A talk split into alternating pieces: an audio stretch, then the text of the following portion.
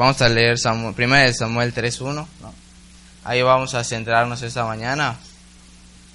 Y esa historia es muy interesante, ¿no? Porque vamos a aprender varias cosas, desde cómo escuchar la voz de Dios, aprender a identificarla, ¿verdad? Y algo muy importante, afrontar las consecuencias de nuestros actos como verdaderos hombres de Dios y de frente, sin buscar culpables, ¿verdad? Sino, Dios, eso es lo que tú quieres para mí, ese es el pago que, bueno, son mis, de mis actos, adelante, lo acepto, ¿no? Sí. Entonces, eh, es, de eso va a tratar la, la, palabra de hoy. Realmente, este, el objetivo no, no es, el objetivo de esta, de esta palabra no es para que nos demos cuenta de que cuando muchas veces Dios habla, no siempre van a ser cariños y bendiciones. A veces va a tener que ser una palabra bien fuerte y directa, ¿no? Y la verdad no nos gusta a nadie, ¿verdad? Que nos digan las nuestras verdades, ¿sí o no? Dicen que las verdades duelen, ¿sí o no? Entonces, pues, es real, ¿no? Pues bueno, eh, de igual manera, este, al final, ¿no? Tengo una historia como, como cuando empecé a predicar, no tengo una historia para ustedes. Eh, y el motivo de la, de la historia no, no es porque me la haya sacado un poco de la manga o algo así, ¿no? Sino que, bueno, quizás si no aprendiste algo en, en, en toda la hora, ¿no? Que vamos a compartir. Bueno, tan siquiera en la historia que puedas eh, tomar algo, ¿no? De la reflexión, ¿no? Entonces, ese es el motivo, no es porque relleno, nada de eso, ¿no? Bueno, pues vamos a empezar en primera de Samuel 3.1. Vamos todos a primera de Samuel.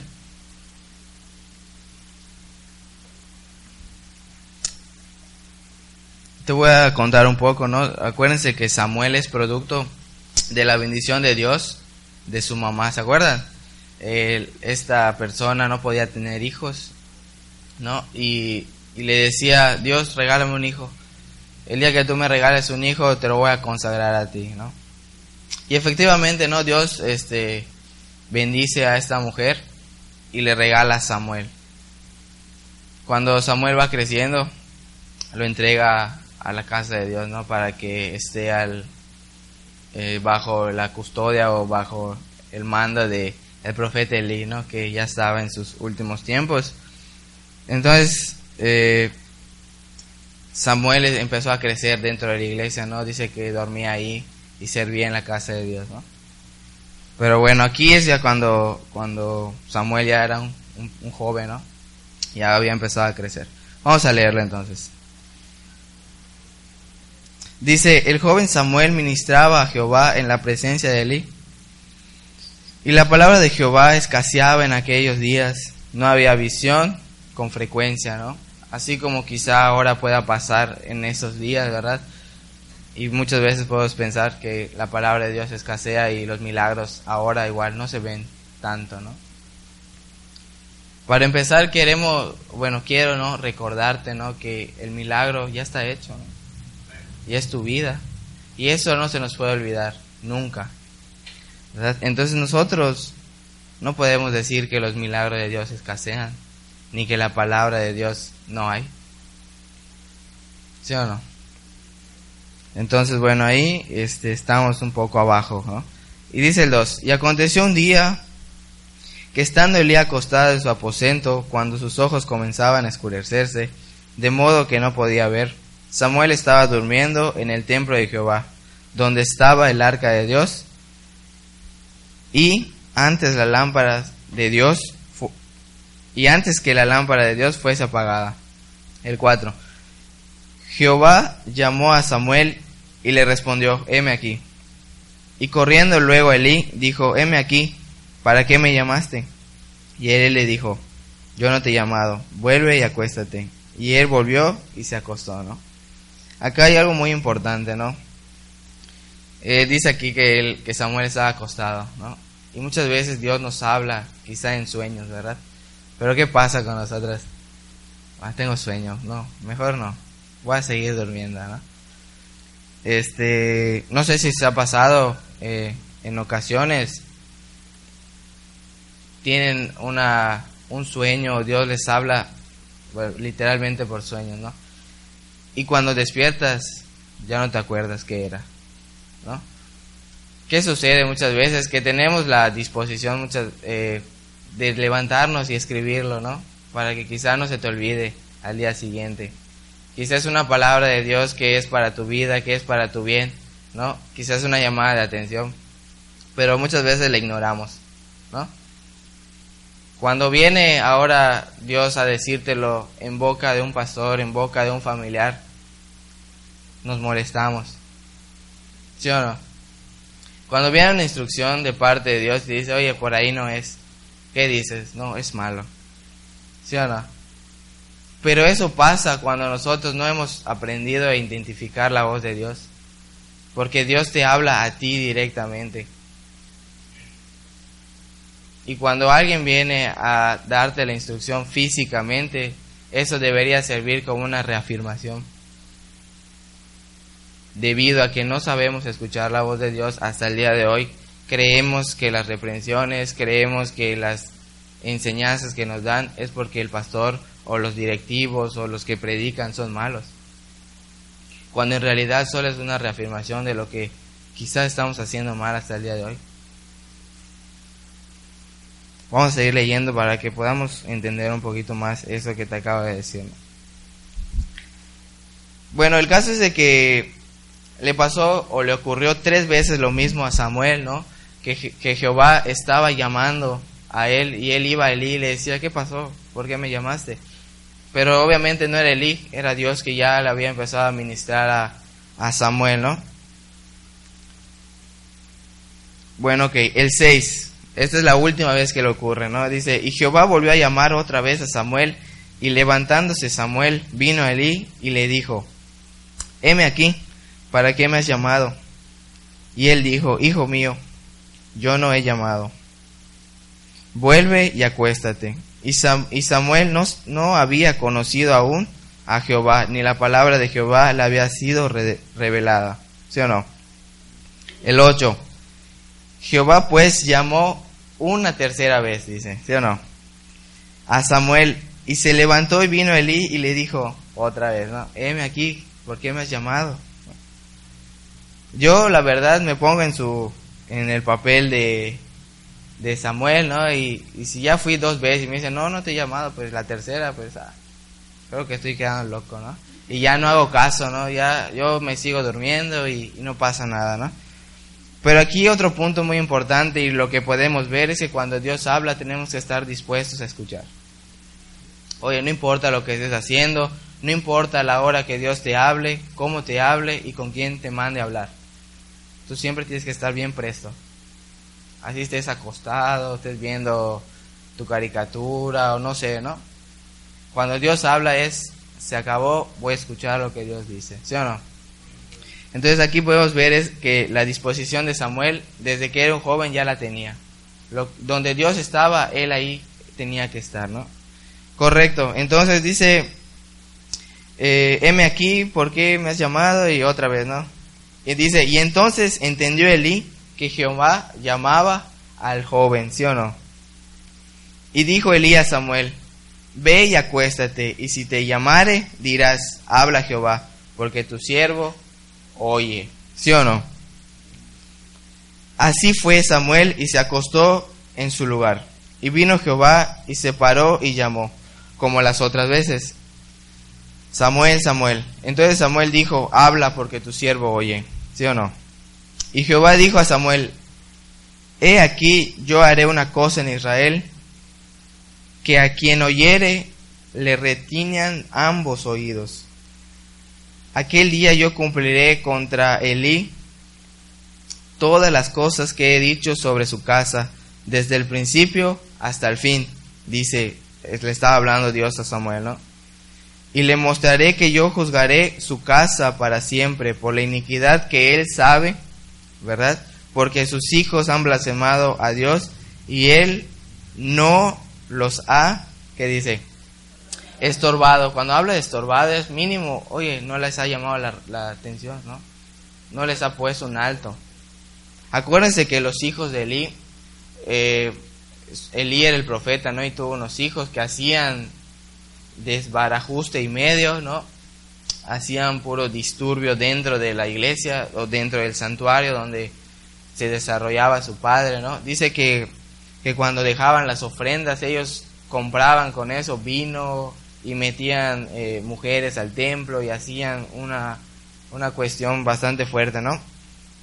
Entonces Dios ya se había cansado y dice, oye, mira, ahora yo voy a juzgar la casa. Porque Él lo sabe y porque Él no ha hecho nada al respecto. No. Entonces, sigamos leyendo. Dice, yo mostraré que yo juzgaré su casa para siempre por la, iniquidad que Él sabe porque sus hijos han blasfemado a Dios y Él no los ha estorbado. Por tanto, yo, yo he jurado a la casa de Eli que la iniquidad de la casa de Él no será espiada jamás, ni con sacrificio, ni con ofrendas. ¿Ok? Aquí esa es la palabra que Dios le había dado a Samuel.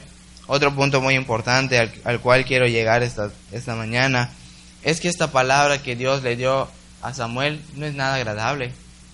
¿Sí o no? Imagínate que Dios te hable y te diga, oye, voy a barrer tu casa porque tú sabes lo que estás haciendo mal. Es agradable. A nadie escuchar, le va a gustar escuchar eso. Mas sin embargo, siempre tenemos que estar bien presos a lo que Dios quiere para nosotros. No siempre va a ser bendición, no siempre va a ser apapachos. A veces van a tener que venir correcciones lo que sucede muchas veces en, nuestro caso, a mí y a, y a, todos, ¿no? Solo queremos escuchar la parte bonita que Dios tiene para nosotros. Y las correcciones muchas veces las ignoramos. ¿Verdad? Sabes que estamos caminando mal. Y Dios ya te habló que eso está mal, pero lo ignoras. Entonces tiene que venir la palabra de un pastor, la palabra de un familiar para decirte, oye, estás re mal. Eso no se hace o por ahí no es. ¿Y qué pasa? Nos molestamos, ¿verdad? No hubiera necesidad, ¿verdad? No hubiera necesidad si nosotros aprendiéramos a escuchar la voz de Dios desde que Él habla. No hubiera necesidad que vengamos a decir, oye, estás mal, por ahí no es, porque tú ya has, has oído la voz de Dios y debieras obedecer lo que Dios dice. ¿Ok? Muy bien. Seguimos leyendo porque la parte, eh, el versículo, este, a ver, bueno, vamos a seguir leyendo, hacemos énfasis allí. Entonces, este, dice, y Samuel estuvo acostado hasta la mañana cuando Dios le habló, pues bueno, él siguió descansando hasta el día siguiente, ¿no? Dice, y abrió las puertas de la casa de Jehová, y Samuel temía descubrir la visión de Eli. Sí, así es. Y Samuel temía descubrir la visión a Eli. Descubrir es querer contárselo, ¿no? Hacérselo saber, ¿no? Dice, mas sin embargo, llamando pues Elí a Samuel, le dijo, hijo mío, Samuel. Y él respondió, heme aquí. Elí le dijo, ¿qué es la palabra que te habló? Elí le preguntó, ¿qué te dijo Dios? ¿Sí o no? Le dice, te ruego que no me la encubras. ¿Sí o no? Así te haga Dios y aún te añada si me encubrieses la palabra de todo lo que habló contigo. Elí sabía que él caminaba mal y sabía que sus hijos hacían cosas malas. Mas sin embargo aquí vemos la valentía de un hombre de Dios de decir, he pecado contra Dios, acepto lo que tenga que venir. Y más adelante te vas a dar cuenta que cuando Elí escuchó lo que Dios tenía para él, que él sabía que eso era lo que merecía, él dijo, así se haga, porque ese es Jehová. Elí sabía identificar la voz de Dios. Si a nosotros nos nos hubiéramos puesto en este papel, ¿verdad? Que alguien venga y te diga, oye, Dios va a barrer tu casa. ¿Qué vas a decir? Oye, me está maldiciendo, es malo. Pero no, es Dios que ya te habló y sabes en qué estás mal. Pero es más fácil decir, él está mal a decir yo estoy mal. Es más fácil señalar al, al, al, que está predicando o es más fácil al que da la palabra y decir él es el malo a decir yo soy el malo. ¿Sí o no? Y esto no es justificación para que, ah, ahorita voy a ensañarme con la gente, no. O sea, realmente cuando nosotros venimos a decir, oye, por ahí no es, no es porque seamos malos, es porque muchas veces Dios ya, ya te mostró que, oye, por ahí no es, hay un león, te va a comer. Y si aprendiéramos a identificar la voz de Dios, diríamos, oye, gracias, porque de verdad hay un león me va a comer. No diríamos, eres malo, no quieres que vaya. ¿Sí o no? Son cosas muy distintas, ¿no? Bueno, seguimos leyendo para que te des cuenta que no estoy inventando, ¿no? Dice entonces que le dice, oye, no me encubras lo que Dios habló contigo, dímelo, ¿no? Dice el 18, y Samuel se manifestó todo sin encubrirle nada. Entonces él dijo, ¿qué dijo? Jehová es, dijo, Él es Dios. Haga lo que bien le parece. Esa fue su respuesta de Eli. Eso te dijo Dios, que así se haga. Afrontando las consecuencias de los actos, no buscando culpables. ¿Sí o no? Imagínate que, que, que Eli haya dicho, no, pero los congregantes, los que dan mi ofrenda, son los que mal encaminan a mis hijos. Imagínate. ¿no? Mas sin embargo, Elí dijo, esto te dijo Dios, que así sea, porque él sabía distinguir la voz de Dios. Y aquí vemos que no, me imagino que no hay de ser muy grato, ¿no? Que venga y te diga, oye, van a barrer tu casa, porque tú sabes el pecado que hay ahí y no has hecho nada al respecto. Ha de ser muy terrible, ¿no? Que alguien venga a decirte eso, ¿no? Mas sin embargo, Elí dijo, es verdad, estoy re mal, que así se haga. ¿Sí o no? Y, y, esta mañana, este, si yo te digo, oye, ¿qué pasaría que venga alguien y te lo diga, no? Eh, y yo me pongo en el, en el lugar de Lee, ¿no? Y digo, pues sí, estoy re mal. Y si alguien viene y me dice, oye, tu casa va a ser barrida, me voy a molestar. Claro que me voy a molestar. Pero aquí no dice que Lee se molestó, porque él sabía escuchar la voz de Dios. Él sabía identificar cuándo era de Dios. ¿Sí o no? Y aquí reconoció que él estaba re mal. Porque no hay justificación, no se justificó. Él dijo así sea. ¿Sí o no? Entonces, lo que quiero este, llegar esta mañana, ¿no? Porque realmente no es un tema, es un tema que nos podemos llevar oh, años hablando, ¿no? es muy difícil poner en práctica, ¿no? Porque como les digo, a veces la palabra de Dios no va a ser muy grata a nuestros oídos. Vamos a leer un versículo más adelante en donde dice que ninguna disciplina es causa de gozo. ¿no? Pero si nosotros obedecemos y aceptamos lo que merecemos, ¿no? Que, que déjame decirte, ¿no? Que si aceptamos lo que merecemos suena así como muy eh, un Dios muy malo, ¿no? Pero si tú te pones a analizar tu vida, Dios te ha bendecido demasiado y no te ha pagado como realmente nos merecemos. Entonces, hasta por eso debemos empezar a ser un poco agradecidos con Dios, ¿no? Oye Dios, yo sé que me merezco peor y sin embargo has estado ahí conmigo, ¿no? Gracias, ¿no? Pero como te digo, el versículo dice que ninguna reprensión es causa de gozo, pero si soporta la disciplina, trae frutos apacibles de justicia, ¿no? Y Elí lo sabía, ¿no? Porque él dijo, adelante, acepto mi, mi pago, ¿no? Entonces, no creas cuando viene eh, una palabra de, de, los pastores que es porque eh, les caes mal. O sea, realmente no. Cuando alguien viene y te dice, oye, por ahí no es porque hay un hueco, es porque, bueno, te aprecia, ¿no? Y no quiere que te vayas al hueco. ¿Sí o no? Y si lo vemos físicamente, ¿verdad? Yo me pongo en el, en el plano de, de líder, ¿no? De, de, los jóvenes. A veces cuando, y no es que pase o no lo sé, ¿no? Solo estoy dando un ejemplo, ¿no? Pero a veces cuando quizá pueda exhortar a uno de sus hijos, ¿no? Y quizás se puedan enojar, ¿no? Porque ¿qué tiene que decir a mi hijo? Pues sí, en cierto punto sí, no, no tuviera nada que decirte, ¿no? Porque no eres mi familia ni nada, ¿no? Y no es mi responsabilidad mucho menos educar, ¿no? Pero, ¿verdad qué pasaría si en lo físico yo veo que, que no lo sé, está caminando en un segundo piso sin escalera, ¿no? Si yo voy y le digo, oye, por ahí no es, tú como papá en lo físico, porque lo ves, vas a decir, oye, gracias. ¿Sí o no? ¿Por qué? Porque se iba a caer y se puede lastimar. Pero sucede que muchas veces nosotros tenemos que ver lo físico, el peligro físico, para decir gracias.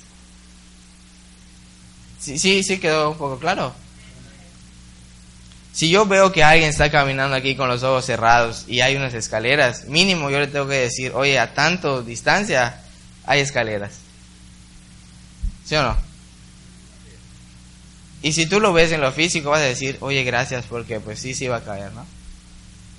Pero cuando yo, o no yo, ¿no? Los pastores decimos, oye, ese caminar que estás llevando no es correcto, te vas a tropezar más adelante.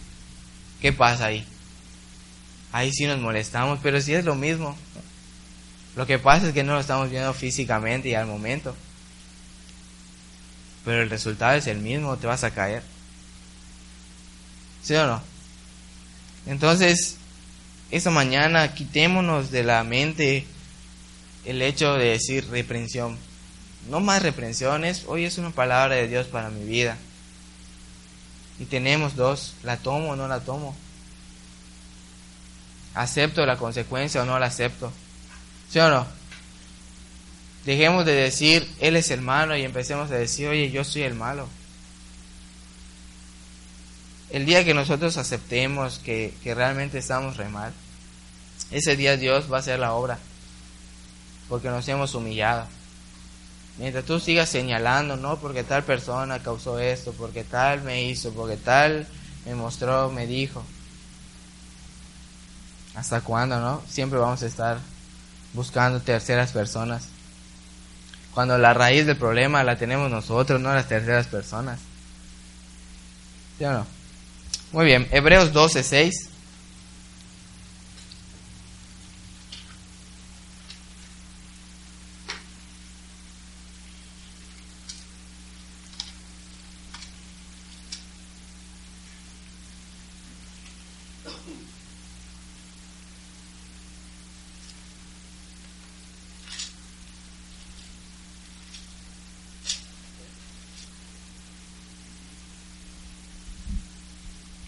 Vamos a entrar después en una parte de, la prédica, ¿no? Bueno, más adelante se los comento, ¿no? Es un ejemplo que, que tengo y que, que pues igual en las últimas semanas que me he vuelto un poco, este, no fanático, pero sí constante viendo un programa, ¿no? De aviones que, que me fascinan ahorita. Este, pues, este, siempre me gusta cuando veo algo así impresionante o algo así. Me gusta este decir como que cómo lo puedo aplicar en la vida, ¿no? ¿Cómo puedo dar un ejemplo? ¿O para qué me puede servir, no? No solo verlo y ya, está bien, un avión, ¿no? Sino que siempre trato de, de ver qué puedo, qué me puede servir eso para mi vida. Y sí nos puede servir bastante para la vida cristiana y para nuestra vida en lo natural, ¿no? Más adelante se los contaré. Ok. 12.6 dice, porque el Señor al que ama, disciplina y azota a, tol, a todo aquel que recibe por hijo. Cuando, tienen, cuando te dan una disciplina, siéntete bendecido porque eres un hijo de Dios. Porque no a cualquiera disciplina a Dios, sino a aquel que recibe por hijo. Y si hasta el día de hoy has recibido disciplina, oye, es causa de gozo, ¿no?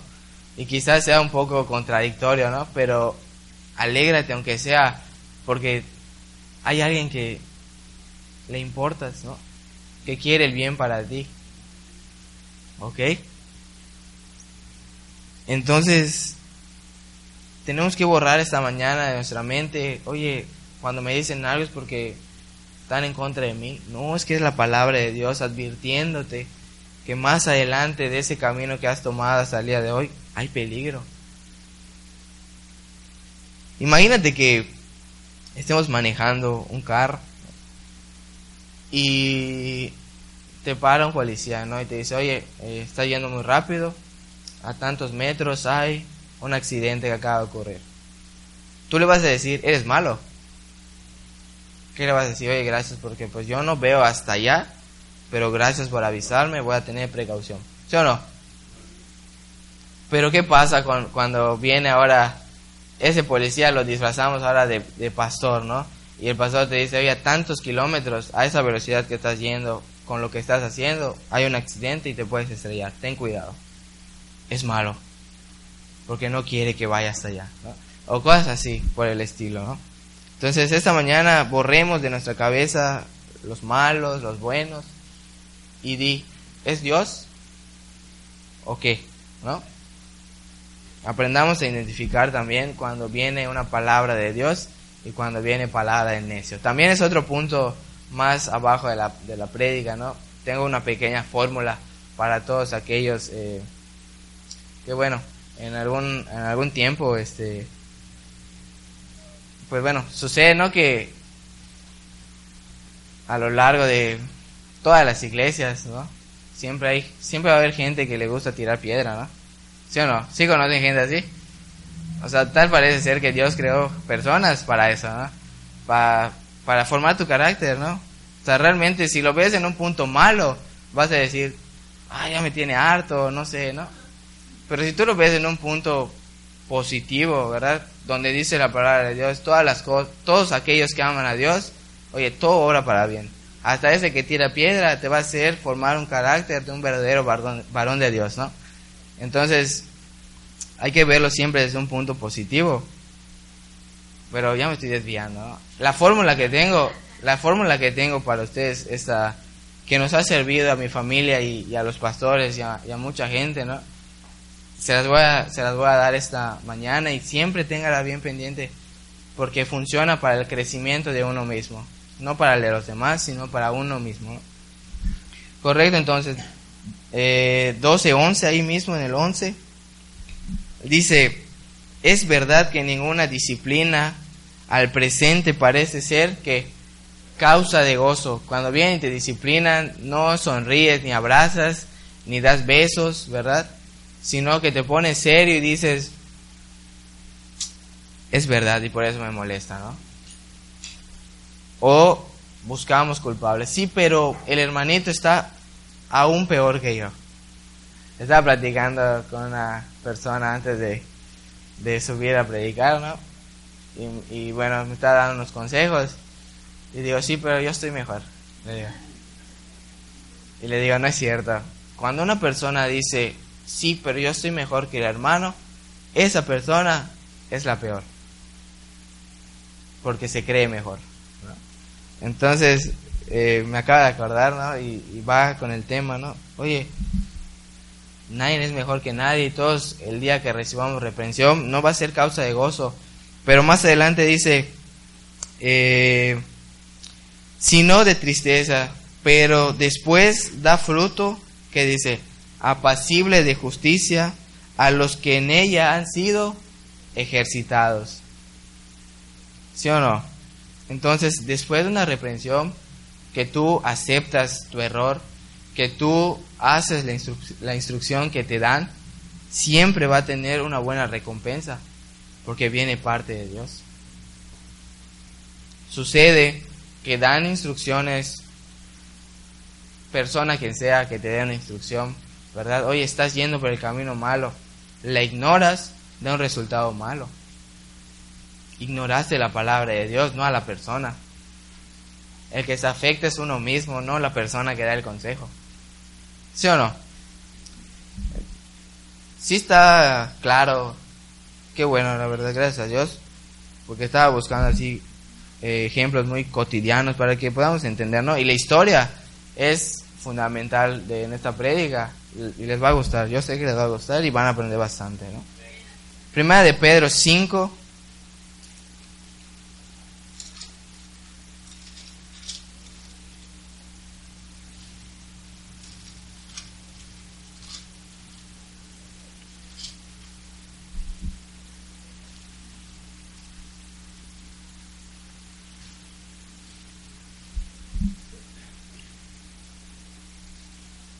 Dice 5 hasta 5, sí, sí, el 5. 5, 5, 5. Dice, igualmente jóvenes, estad sujetos a los ancianos y todos sumisos unos a otros, vestidos de qué? De humildad. Cuando alguien venga a darte un consejo, oye, revestidos de humildad. No digas, oye, ¿tú qué me tienes que decir? Estás peor. Y a esto va la fórmula que te voy a dar, ¿no? Y ya, ya estamos aquí, ya me perdí, ya llegamos, ¿no? La fórmula es la siguiente, ¿no? Cuando dice acá que estemos sujetos unos a otros, ¿no? Y tú me puedes decir, sí, pero dentro de la iglesia hay gente que no tiene testimonio. Y sí, efectivamente, en todas las iglesias hay, ¿no? Hay gente que no tiene testimonio y a veces parece ser, ¿no? Que tiran piedras, ¿no? ¿Sí o no? Las personas que hablamos hace un momento, ¿no? Tiran piedras, ¿no? Y la fórmula es la siguiente, apúntala si quieres, ¿no? Funciona, de veras que funciona. Ahí te va. Cuando una persona que para ti no tiene testimonio quizá, o para la iglesia no tiene testimonio, dice algo, ¿no? Ejemplo, la familia está hecha pedazos, ¿no? Ejemplo, la familia está hecha pedazos, pero se jacta o no sé, ¿no? Sí, pero en el caso si tiene hijas, sí, pero mis hijas eh, no se visten así como, como las otras de la iglesia. Ejemplo, ¿no? Mi hija sí está bien. ¿Ok? Es un ejemplo. En el caso de los varones, sí, pero mi hijo eh, no se pone pantalones tubos como los demás de la iglesia. Un ejemplo casero. Aquí está la fórmula. Esa persona que dijo eso, acuérdate que no tiene testimonio y la casa está en pedazos, ¿no? Vienen dos, vienen cinco, ¿Entienden? Ya está en pedazos. La fórmula es la siguiente. Si lo que esta persona que no tiene testimonio dijo te sirve, tómalo. ¿Cómo? Pero no tiene testimonio. ¿Te sirve para seguir creciendo como un buen cristiano? Tómalo. ¿Ok? Humilde. Sin importar cómo esté, si es un consejo que a ti te sirve que sabes y reconoces que en esa área estás mal, tómalo y mejora en esa área. Oye, pero es un impiazo, es un no sé qué. Tómalo. Si a ti te sirve para seguir creciendo como un buen cristiano, como una buena persona, y para que seas cada día irreprensible, tómalo. Mejor en esa área. ¿No?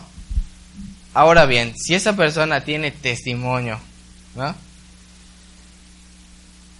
y lo que dice es correcto, ¿qué queda hacer? ¿Qué queda hacer? Tomarlo. Fácil la fórmula, ¿no? Esa fórmula nos va a servir para crecer en el caminar cristiano. Apréndanla. Y la siguiente fórmula, la siguiente fórmula igual es fundamental. La fórmula es la siguiente que nos ha servido a todos en mi familia. ¿verdad? Y no es porque seamos los mejores, ¿no? pero ha servido. ¿no? La fórmula que me dicen mis pastores superiores antes de mis papás, dicen lo siguiente. Escucha, perdón, escucha. ¿Ok? Escucha, observa, calla y aprende. Apúntenlo, porque es importante eso, ¿verdad? Escucha, observa, calla y aprende. ¿Ok? ¿Qué quiero decir con esto? Consejo de la persona, ¿verdad? Consejo de la persona que no tiene testimonio para ti. Lo dijo, escucha. ¿Ok? Observa cuál es su vida, cállate y aprende. ¿Ok? Y así evitamos la murmuración.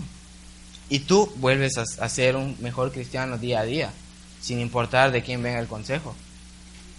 Si te sirve para crecer, tómalo. Y si no, bueno, deséchalo, ¿no? No pasa nada. Ok, repito la fórmula.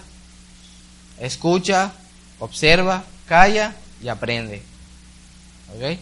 Quizá lo que esa persona que no tiene testimonio dijo, tú observas que su casa está hecha a pedazos. Y por consiguiente, acto seguido, cállate. No murmures. No digas, ¿y qué me tiene que decir si está peor que yo? Cállate. Y aprende de lo que escuchaste. ¿Ok? Muy bien. Fórmula básica que te va a ayudar a, te va a ayudar a evitar la murmuración y sí te va a ayudar mucho a seguir creciendo en la palabra de Dios. ¿Ok? Muy bien. Versículo 8 ahí mismo dice, sed sobrios y velad, porque vuestro adversario, el diablo, como león que dice, rugiende, anda alrededor buscando a quien, a quien devorar, ¿sí o no? Yo me acuerdo que en una ocasión fui al zoológico de, de nuestra ciudad el, nuevo que abrieron, ¿no? Está ahí lejísimos. Y pues bueno, yo estaba acostumbrado a, a ir al, al típico, al clásico, ¿no? Al, al que siempre ha existido. Que yo me acuerde. Y pues ahí está todo eh, cercado, está los andadores, animales por aquí, animales por allá, ¿no? Y bueno, en cierto punto te sientes seguro, ¿no?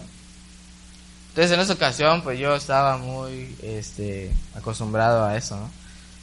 Y me puse a caminar así muy campante, muy sin sentido, sin noción del peligro, ¿no?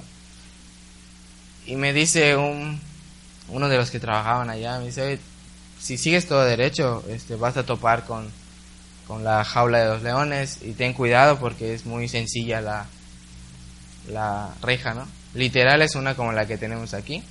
Solo que imagínate que tienes ahí cuatro leones, ¿no?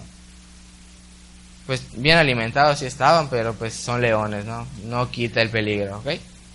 Porque estaban gorditos, ¿no? Pues puedo, puedo saber que están bien alimentados, ¿no? Entonces yo le dije, ah, pues muchas gracias, ¿no? Realmente no conozco este lugar. Y pues gracias, ¿no? Gracias por la información. Yo le puedo decir a esta persona, oye, eres malo, porque no quieres que vea a los leones. Yo puedo decirle eso. Y aquí va la historia, ¿no? fuimos y observamos a los leones, ¿no? Se nos acercó uno pegadito. Imagínate la, la reja esa que tenemos, ¿no? Con un león, una cabeza, unos pies, unas patas, ¿no? De que está muy bonito, ¿no? Parecen de peluche, pero ese peluche es un poco travieso, ¿no? Y te puede matar. El caso es que, bueno, el, leoncito se recostó así en la reja y se pandeó totalmente, ¿no?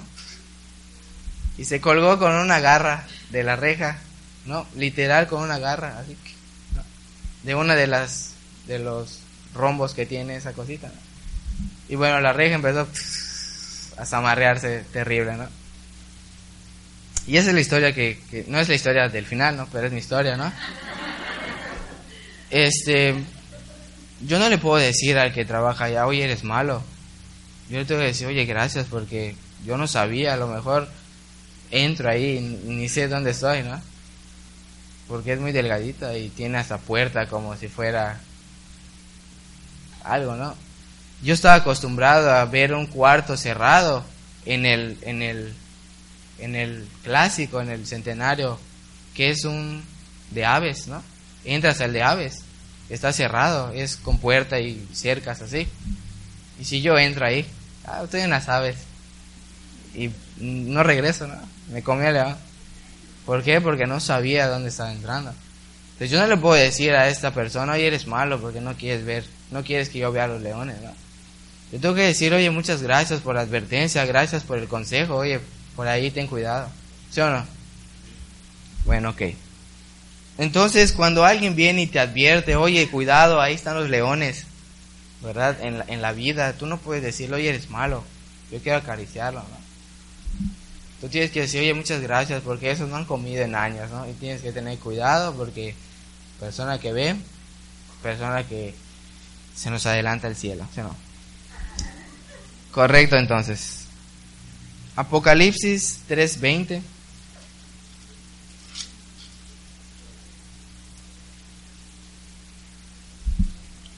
Es un clásico, eso lo sabemos de memoria, ¿verdad? Y dice, he aquí, yo estoy a la puerta y que, y llamo. ¿Qué dice? Si alguno que, así es, aquel que oye el consejo, si alguno oye mi consejo yo entro, cambio su vida y ceno con él. ¿Sí o no?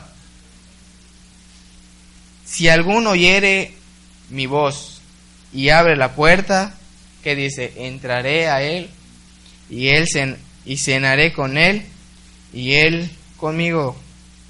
¿Sí o no? ¿Es correcto? Entonces, cuando Dios habla, no estás ignorando, no estás eh, echando de menos al que está hablando. Dios está hablando a la puerta de tu vida diciéndote, oye, estás mal. ¿Sí o no? Y aquel que oye la voz y abre la puerta y dice, oye, estoy mal, Dios, realmente entra y cámbiame. Es cuando Dios dice que Él va a cenar y va a estar con Él. No aquel que se cree bueno, no aquel que, que ignora los consejos. ¿Sí o no? Salmo 19, 12. Eh, ¿Sí me pueden decir el tiempo, por favor? Ya perdí la noción.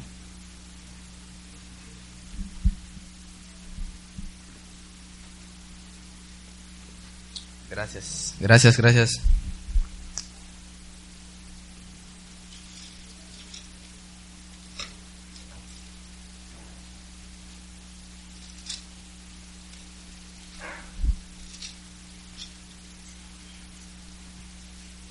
Diecinueve, doce de Salmos.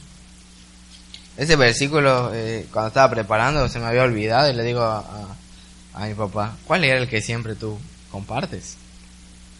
Y ya me lo, me lo proporcionó, ¿no? Me dijo cuál era y, ya. Bueno, ok. 19.12. Dice, ¿quién podrá, qué dice? Entender sus propios errores. Esta mañana estamos hablando, ¿no? Y que, que debemos reconocer nuestros errores, pero la pregunta que aquí tiene este salmo es fundamental, ¿no? ¿Quién reconoce realmente que está mal? ¿Sí o no? ¿Quién dice, oye, estoy mal? Siempre estamos nosotros tratando de buscar a quién nos llevamos también, ¿verdad?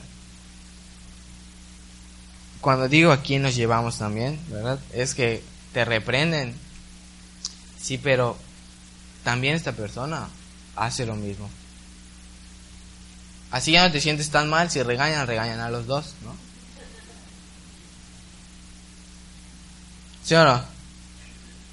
Entonces, acuérdate cómo fue Eli. Dijo, ese es el Señor. Y sea como Él quiere. ¿Sí o no? Digo mucho sí o no, ¿verdad? Me lo dijeron en la escuela, pasé a hablar igual en el micrófono y me dijo el maestro, tienes una muletilla muy particular. ¿Sí o no? Dices. Ups. Muy bien. Y vamos a finalizar con Lamentaciones 3:40. Este versículo lo descubrí, aunque no lo crean, leyendo mi Biblia. Estaba leyendo y, y me llamó mucho la atención porque realmente es lo que nosotros a diario tenemos que hacer. 3.40 dice, escudriñemos nuestros caminos y busquemos, ¿y qué dice? Y volvamos a Jehová. ¿Ok? Este versículo, ¿a qué va? Como les comenté, últimamente he sido eh, espectador frecuente de este programa que se llama, ojalá me pagaran por publicidad, Se llama Catástrofes Aéreas, que está muy bueno, se los recomiendo. Entonces, eh, son muchos expertos ¿no? de la aviación, de las coordenadas náuticas de allí del cielo, de los nudos, de todas las velocidades y toda esa cuestión aérea, ¿no? Y digo, este versículo va, o lo complemento con esto, ¿no? Porque esta semana, o a lo largo de las semanas, siempre pasan eh, testimonios de catástrofes, ¿no? Que han pasado en el mundo, ¿no? Y no importa si son aviones pequeñas, son grandes, con la última tecnología, con la más antigua, ¿no? Sino que te das cuenta que en un avión todo puede pasar, ¿no? Es un volado al aire, subes, pero no sabes si vas a bajar, ¿no?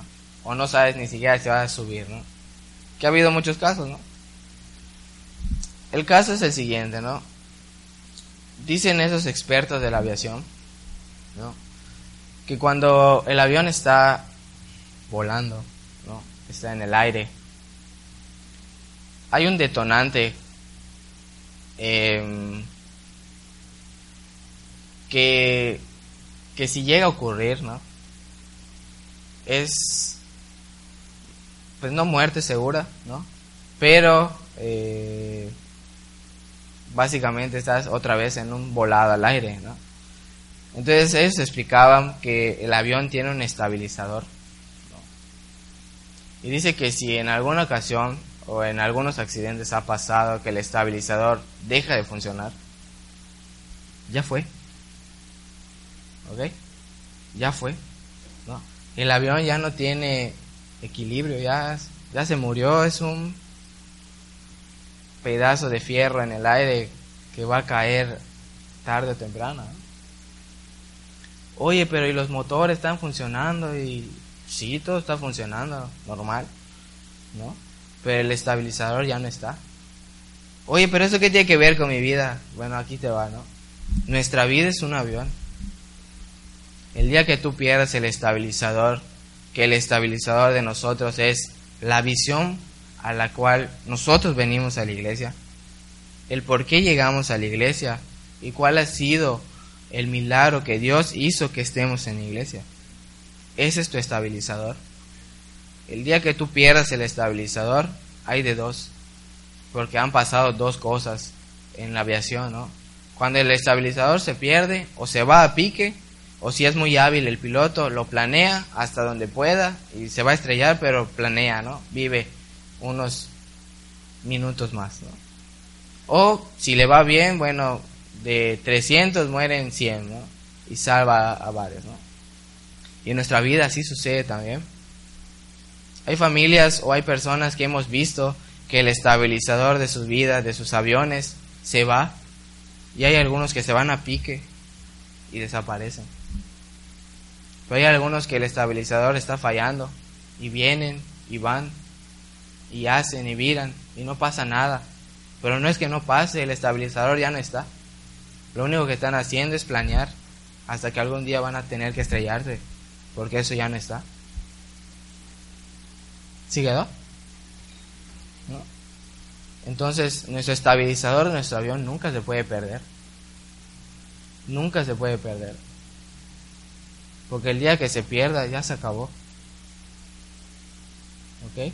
Y si está fallando, bueno, haz una maniobra ahí, repáralo en el aire, porque tú estás en el aire, ya no, ya no hay, puedo volver a, a, subir. No, tú ya estás ahí. Y hay que reparar las cosas ya en el camino. ¿Sí o no? Entonces, les compartí a los jóvenes ayer. Y les, di, les hice este mismo ejemplo y les digo, oye, oye chavo, le digo, no te, no te puede olvidar, le digo, que a ti Dios te sanó el corazón, le digo. ¿Ya se te olvidó? No se te puede olvidar, le digo. Le digo a otra persona, oye, no se te puede olvidar que te ibas a morir al nacer. ¿Ya te olvidó? Y quizá digan, y tú, oye, a mí no se me puede olvidar nunca que estuve a meses de tener la primera dosis de quién sabe qué cosa me iban a meter en la sangre para estar tranquilo con la epilepsia, según, ¿no? Eso a mí nunca se me puede olvidar. ¿Ok? Y en cada una de sus vidas ha pasado algo que es estabilizador. El hecho de por qué llegaban a la iglesia y por qué están aquí cuál es su visión. El día que eso se pierda, se gastó. Vas a poder planear por muchos años, pero algún día te vas a estrellar. ¿Ok? Nunca se te puede perder de vista cuál es tu objetivo, a dónde va a aterrizar tu avión. Y les di otro ejemplo. Imagínate que, que está bien, todo es tu estabilizador y todo está bien, ¿no? Y te confías, ¿no? Ves cerca la pista de aterrizaje y apagas tus motores mucho antes. ¿Qué va a pasar? Te vas a ir también a pique. ¿Ok? Entonces, mucho cuidado. Cuando Dios habla, hay que estar atentos a lo que Él dice. No a lo que nosotros queremos escuchar, sino a lo que Dios quiere decirnos. Muy bien, aquí va la historia ¿no? que les mencioné en un principio. La historia es de una pareja de, de, esposos ¿no? recién casados. No, no es así porque se van a casar. No, no es una historia, es una historia de veras. Y no tiene nada que ver con el matrimonio, cálmense. Este bueno, entonces este, se casan y están empezando de cero en una casita. Y entonces el, esposo le dice a, a, su esposa, ¿no? Le dice, eh, me tengo que ir a trabajar. Le dice, pero me iré lejos de aquí. No sé cuánto tiempo tarde. Lo único que te pido es que me seas fiel, porque yo también te voy a ser fiel. ¿Ok? Sí, sí, se lloran y todo y va en en pos del objetivo, ¿no? Que era dar una mejor vida a su esposa, ¿no? Y se va muy lejos esta, este, este joven, ¿no? Y en el camino se encuentra una hacienda, ¿no? Y, pide trabajo ahí y se lo concede, ¿no? Pero cuando llega a esta hacienda, el joven le dice al patrón, ¿no? Le dice, quiero hacer un, un trato con usted. Y dice, no quiero que me pague perdón, quiero, quiero que me pague, eh, si me va a pagar semanal, quincenal, como me vaya a pagar, no quiero que me lo entregue, le dice, que lo junte, y cuando yo decida irme a mi casa, que me lo dé todo. Y efectivamente llegaron al acuerdo y así fue, ¿no? Pasaron los años y llegó el día, ¿no? Que él tenía que regresar a su casa porque ya había trabajado 20, 30 años, ¿no? Acuérdense que dejó a su esposa 20, 30 años, ¿no? Entonces él ya quería regresar. Quería regresar, ¿ok? Y le dice, bueno, eh, mi dinero, eh, ya me voy a regresar a mi casa, necesito, ¿ok? Y le dice el, el dueño, ¿no? De la, de la hacienda, le dice, tengo un trato para ti. No sé si lo vayas a aceptar, le dice, pero piénsalo y mañana me dices. Está bien, ¿no? Y queda así.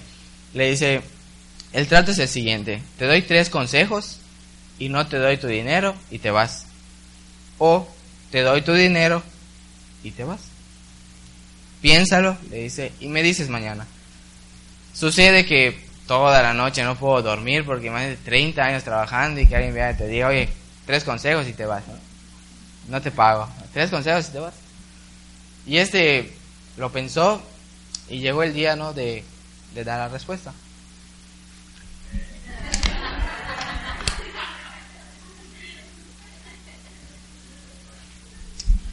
No se rían. Entonces, este, sentí el agua que no pasaba. Entonces llegó el día de la respuesta, ¿no? Y le dice, lo he pensado bien. Quiero, ¿qué creen que eligió? Lo que nosotros no hubiéramos elegido. Exacto. Obviamente es historia. Pero funciona para la vida, ¿no? Y para pensar, ¿no? Entonces lo pensó y dice, bueno, quiero los consejos. Dice, ¿estás seguro? Acuérdate que si te doy los consejos no te voy a pagar. Está bien, le dijo, dame los consejos. Y le dice, consejo número uno. Le dice, nunca vayas por caminos desconocidos y cortos porque están conectados hacia la muerte. Le dice. Ah, pues muchas gracias. Consejo número dos le dice, nunca seas curioso de algo que represente el mal, porque vas a morir. ¿ok? Y consejo número tres, nunca tomes decisiones cuando estás enojado y en un estado de dolor, porque te vas a arrepentir más tarde. Ah, pues muchas gracias, le dice.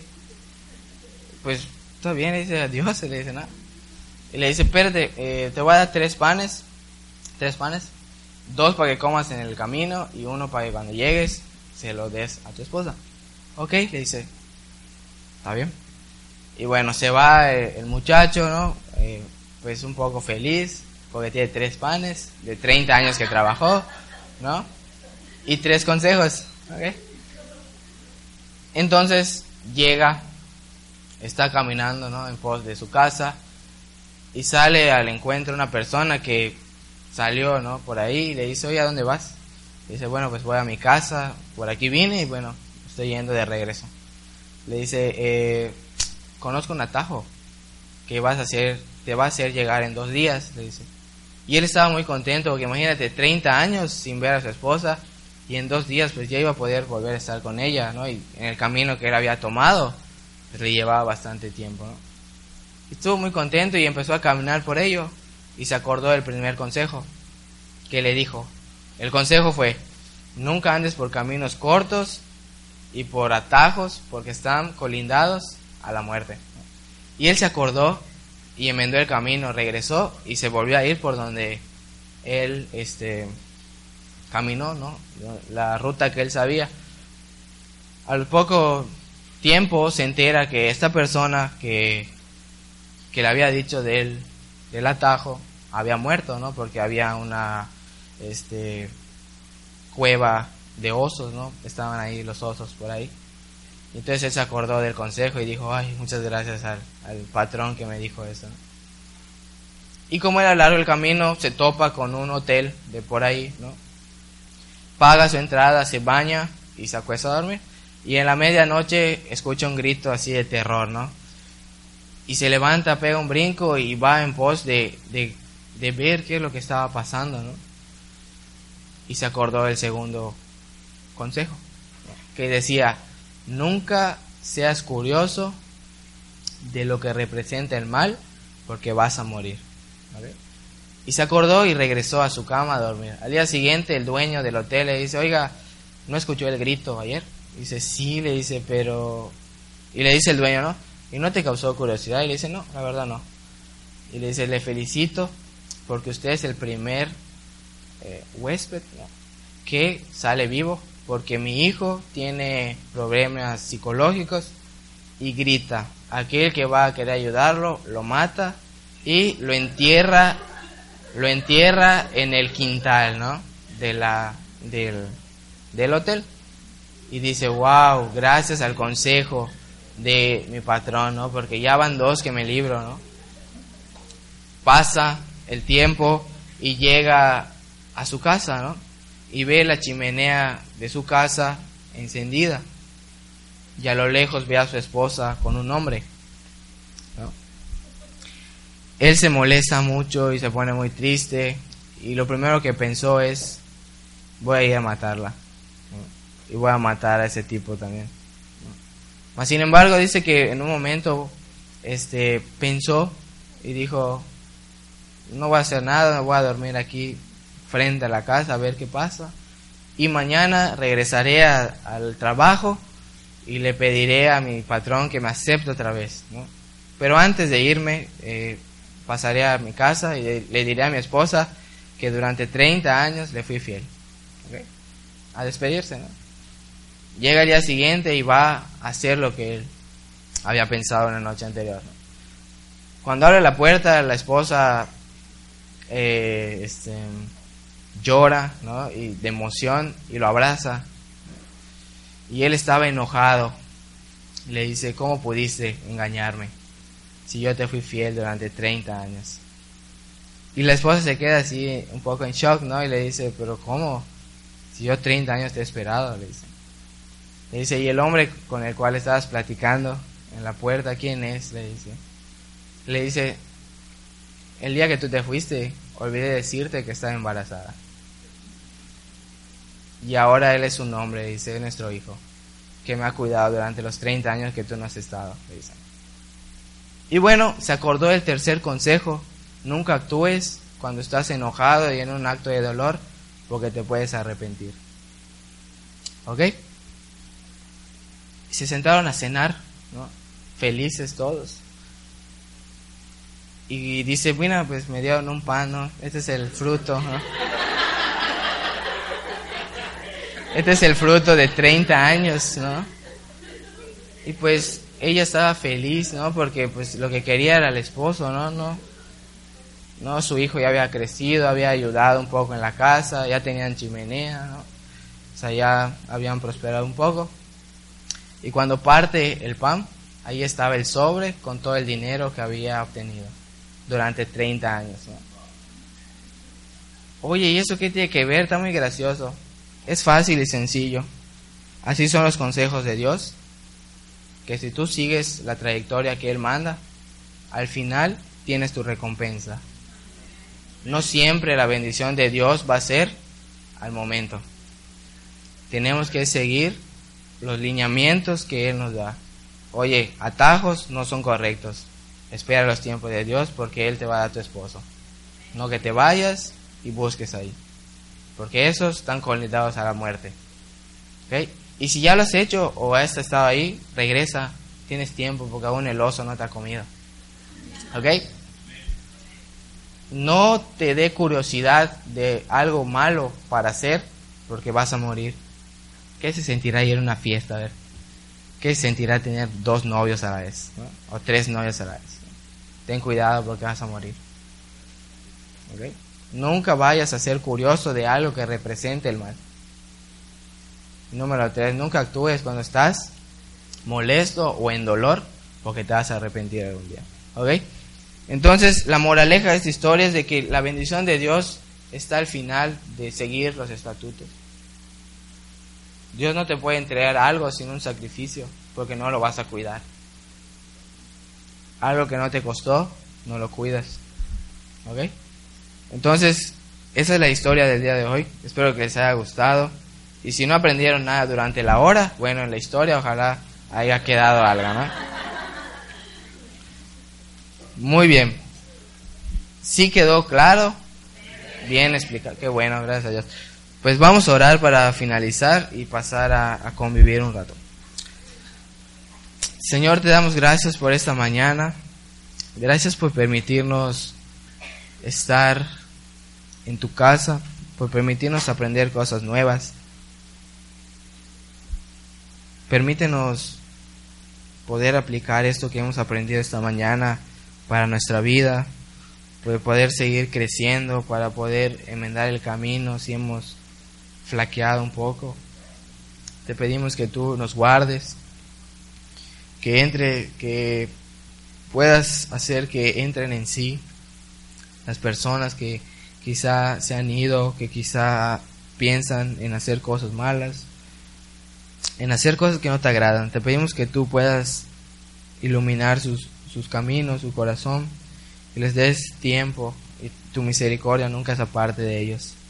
En el nombre de Jesús, amén.